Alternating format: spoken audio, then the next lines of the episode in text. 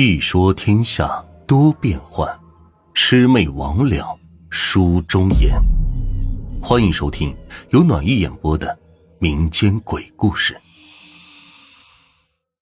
今天这期故事呢，要给大家说一说四川大巴山区关于罗刹的恐怖传说。我大概六七岁的时候，和我外公回老家走亲戚。那个时候，我们那边农村还是比较偏僻的。大山里头基本上是一个院子，就几户人家。晚上亲戚安排到客房住，我和外公住在一间屋子，而我们那间屋子的窗户正对着外面的一条小路，沿着小路下去就是一个河沟，荒无人烟。那晚我一直都没有睡着，大概到了一两点的时候，外面的狗一直叫个不停。我外公当时被惊醒了，他担心是小偷来偷东西。便找了一根扁担，打开了外面的路灯，站在门口就问道：“哎，是哪个晚上路过的吗？”这问了两声，没人回答。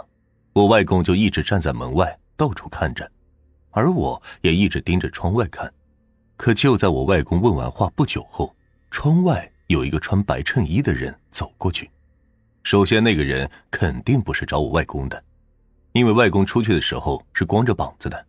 其次，外面有灯，门出去就是窗外的小路，屋子外面也有灯开着，而我外公便说外面没有人，吓得我那一个晚上都睡不着觉，也不敢往窗外看。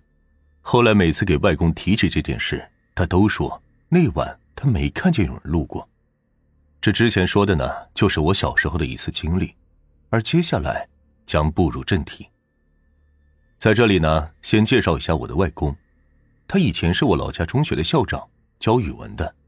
自从他退休以后，一直研究易经，到现在快二十年了。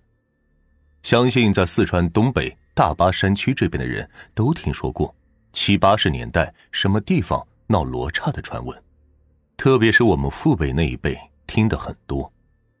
罗刹呢，也就是人死后坟头上三年不长草，就会变成全身红毛、指甲黑长的东西。就是和我们现在人说的僵尸有点类似。听老一辈的人说，罗刹形成后会从坟里出来，先吃掉自己最亲近的人，之后便躲起来，每天晚上拜月亮，等拜够七七四十九天之后，就到处吃人。和僵尸一样，开始的时候很怕太阳，但拜了月亮之后，白天也能出来，但也只是阴天和下午太阳光不强烈的时候。我外公也说过，这个罗刹不是鬼，是属于三界之外的东西。一个地方闹罗刹，就如同闹瘟疫一样，都是人间的灾难，上天是不会管的。所以，一旦出现那种东西，就算你去庙里请神许愿，都不会显灵的。如果是你的亲人变了，就算躲在庙里，他也一样进来会把你吃掉。所以，对付罗刹的唯一办法。就是请断供先生。断供先生是我们这边对道士的称呼。以前的断供先生拜师的时候都是悟道，就是师傅领进门，修行靠个人的意思。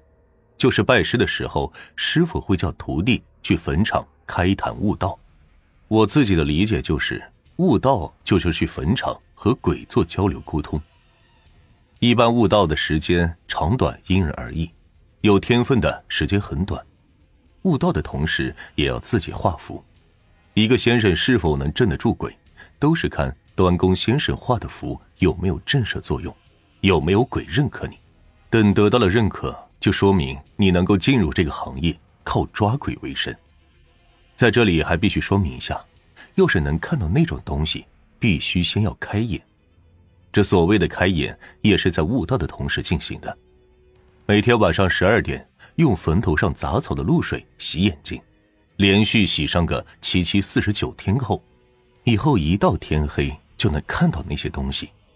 当有一天你看到那些东西都是避开你走的时候，那么就说明自己就有一定的道行了。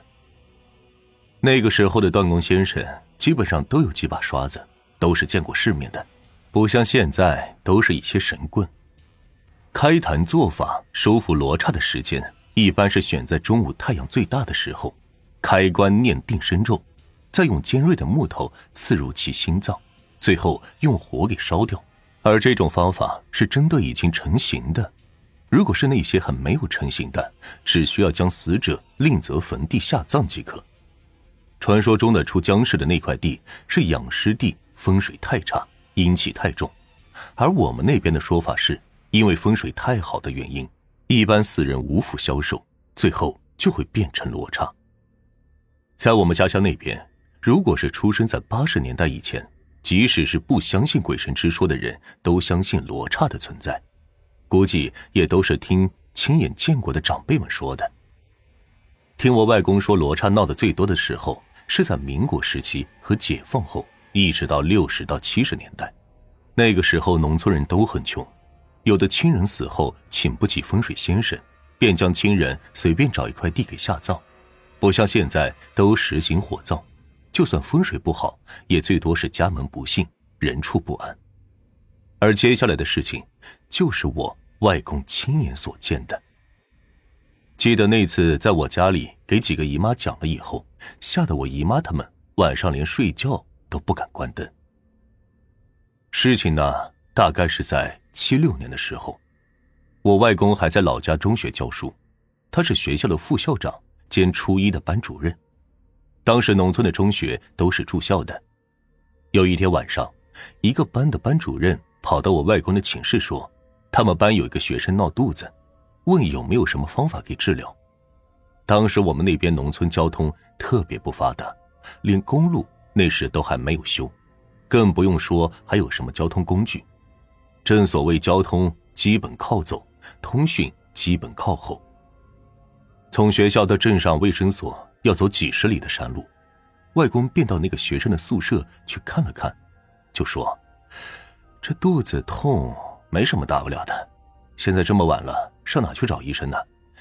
先去用花椒叶泡开水给他喝了，明天还不好就送到卫生院去。”这用花椒叶泡开水是我们那边农村治肚子痛的土方法。随后，那个班主任就泡了花椒叶给那个学生喝了。可谁知道，这喝了还没到天亮，那个学生就撒手人寰了。等到第二天，便通知那学生的家人把尸体给领回去了。事情虽然都已经过去三十多年了，我外公对于那个学生的死，一直都是耿耿于怀。到现在都还能说出那个学生的姓名，好像是叫陈什么。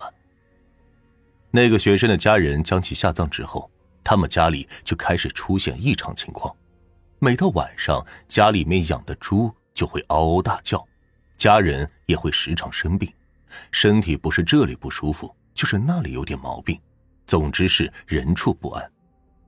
开始的时候，他家里人还以为是葬的风水不好。便请了当地很有名的神婆看水碗。我们当地到现在都流行看水碗，就是先念咒，请所谓的神上身，将想要问的问题说了，然后再往一碗白水里面放上一把米，过一会儿看米浮在水面上的形状来回答问题。那个神婆看了水碗以后，说死者死的时辰不对，葬的地方也不干净，要变成罗刹。当时他的家里人还不相信，又找了几个先生问神测字，可得到的回答都是要变成罗刹。当时我们那边有个很有名的端公先生，是我外公的好朋友。当时的端公先生往往身兼数职，抓鬼、治病、做葬礼法事、走阴等等。说到他治病，他往往都是治疗的疑难杂症，用的药都是千奇百怪，不是西药，也不是中药。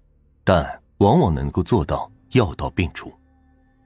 在这里呢，有必要给大家解释一下走阴。这走阴就是灵魂出窍去阴间的意思。端公先生首先是要找一张床，念一段咒语以后，便进入梦乡，在半睡半醒的状态下，还要振振有词的念叨着。这嘴里念的话，仔细去听，还是能够听懂几句，知道个大概的。大概就是在与人交谈。如果非专业的人士走音，肯定是要睡着的。这睡着之后，肯定不是对话或者打呼噜。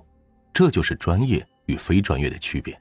据说这走阴先生都是阴差，死了之后会在阴间做一些职务，在阳间的职责就是清扫所有的邪魔外道，建设和谐的阳间。继续上面说的，那个陈同学死后，他们家里是人畜不安。后来家人去问神，测字都说是要变成罗刹。后来他们家人找到了端公夏先生帮忙。一般死者下葬以后，动土开棺都是要看期的。由于死者本身死的那天就是犯白虎星，而我们那边所讲究是新坟一百天内不能够移坟动土，所以开棺那天是定在三个月以后的。而且我们那边只要是需要开棺，都必须是晚上进行，